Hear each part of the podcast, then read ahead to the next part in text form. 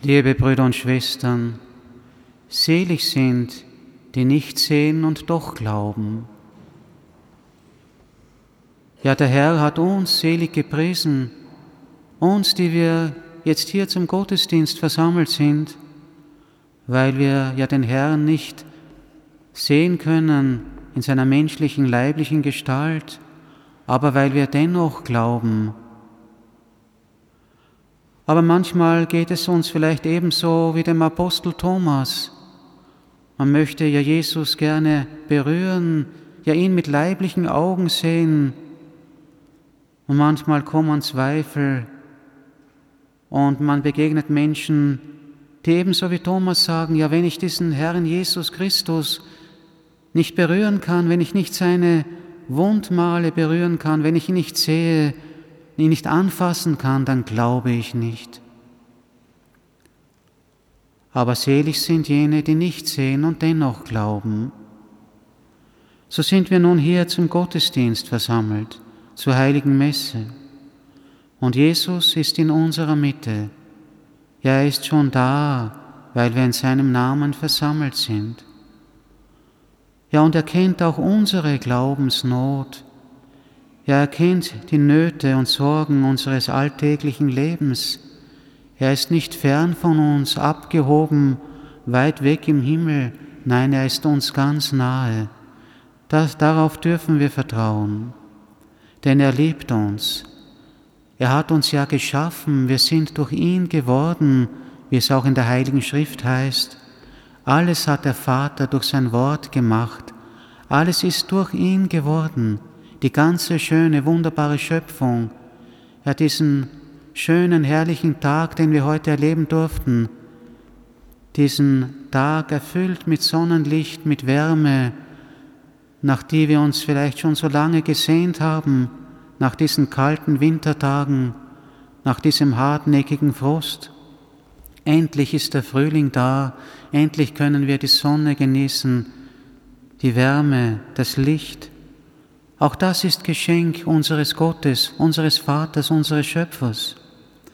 Alles hat er wunderbar geschaffen, voller Schönheit und Herrlichkeit. Auch darin offenbart sich die Liebe Gottes zu uns, ja seine Zärtlichkeit, seine Herrlichkeit. Aber er kennt jeden einzelnen Menschen, jeden einzelnen von uns hat er gewoben im Schoß der Mutter, wie es auch in der Schrift heißt. Er kennt uns besser, als wir uns selber kennen. Er kennt auch unseren Kleinglauben, unsere Zweifel, unsere Halbherzigkeit, unsere Sündhaftigkeit. Er kennt auch das Böse in unserem Herzen. Er kennt den Mangel an Liebe zu ihm zu den Mitmenschen. Er kennt unsere Armseligkeit, unsere Schwachheit, aber dennoch sagt Gott Ja zu uns. Und dieses Ja Gottes zu uns nimmt er nicht zurück, weil er ist die Liebe, ja die Liebe in Person, die sich offenbart in Jesus, dem Sohn Gottes, dem gekreuzigten und auferstandenen. So dürfen wir voll Vertrauen zum Herrn kommen. Er ist die Vergebung unserer Sünden. Und wir haben heute in der Lesung gehört, dass er dies seinen Aposteln diese Vollmacht übertragen hat, Sünden zu vergeben in der Kraft des Heiligen Geistes. Ja, Jesus hat seinen Priestern diese Vollmacht geschenkt, Sünden zu vergeben in seinem Namen.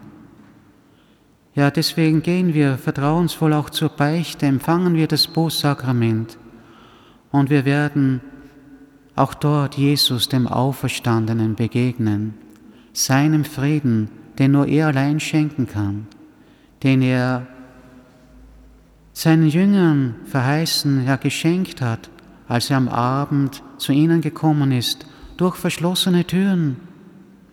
Ja, die Türen, die verschlossen sind, die Mauern sind kein Hindernis für ihn. Hindernis sind nur die verschlossenen Herzen, der Unglaube, die Verhärtung, ja die Ablehnung.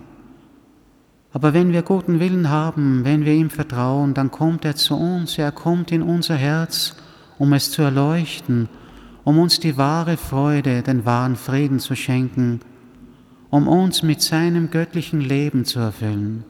Denn er schenkt uns durch seinen Tod und seine Auferstehung Anteil an seinem göttlichen Leben. Er, Jesus, der Sohn Gottes, der gekreuzigte und auferstandene. Und wenn er kommt, kommt auch der Heilige Geist zu uns. Dieser Geist der Liebe, der Wahrheit, des Friedens, dieser Geist der Barmherzigkeit. Nur dann, wenn wir bereit sind, Gottes Erbarmen weiterzuschenken, dann empfangen auch wir den wahren Frieden, das Erbarmen.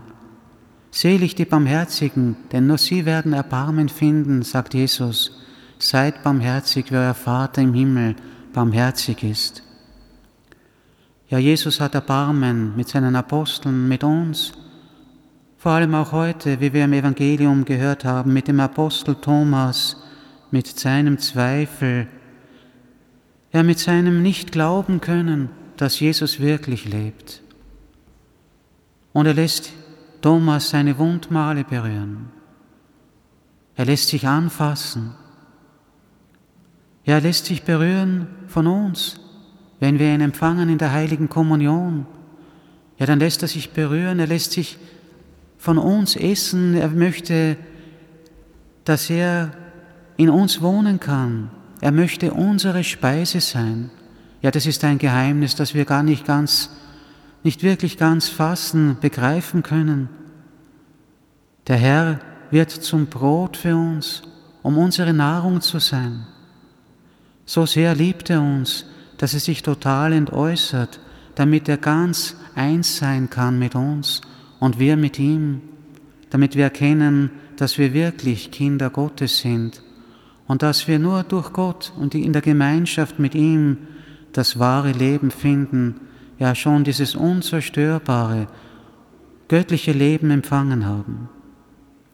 Ja, das zeigt uns und offenbart uns der Heilige Geist, um den wir immer wieder neu bitten sollen.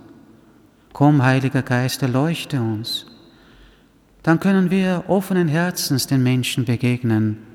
Dann wird auch unsere Gemeinde, Gemeinschaft, unsere Gottesdienstgemeinde, ja dieser Urgemeinde von Jerusalem ähnlicher, die alles gemeinsam hatten, wie wir in der Gelesung gehört haben. Sie haben so freiwillig, ja offenherzig mit Liebe alles geteilt, weil sie so erfüllt waren von dieser Freude, die Jesus ihnen geschenkt hat, von dieser Freude des auferstandenen Herrn, weil sie erkannt haben, nur was wir aus Liebe tun, was wir in Liebe geben hat Bestand, ja letztlich bleibt nur das, was wir im Namen Gottes tun und was wir miteinander in Liebe teilen. In der Todesstunde können wir nichts mitnehmen, nur die Liebe zu Gott, ja die guten Werke, die Werke der Barmherzigkeit bleiben für die Ewigkeit. Er möge der Herr uns erleuchten, unseren Glauben wieder neu stärken, damit wir erkennen, worauf es wirklich ankommt und was wirklich zählt und was wirklich wichtig ist für unser Leben hier, jetzt und was bleibt für die Ewigkeit. Amen.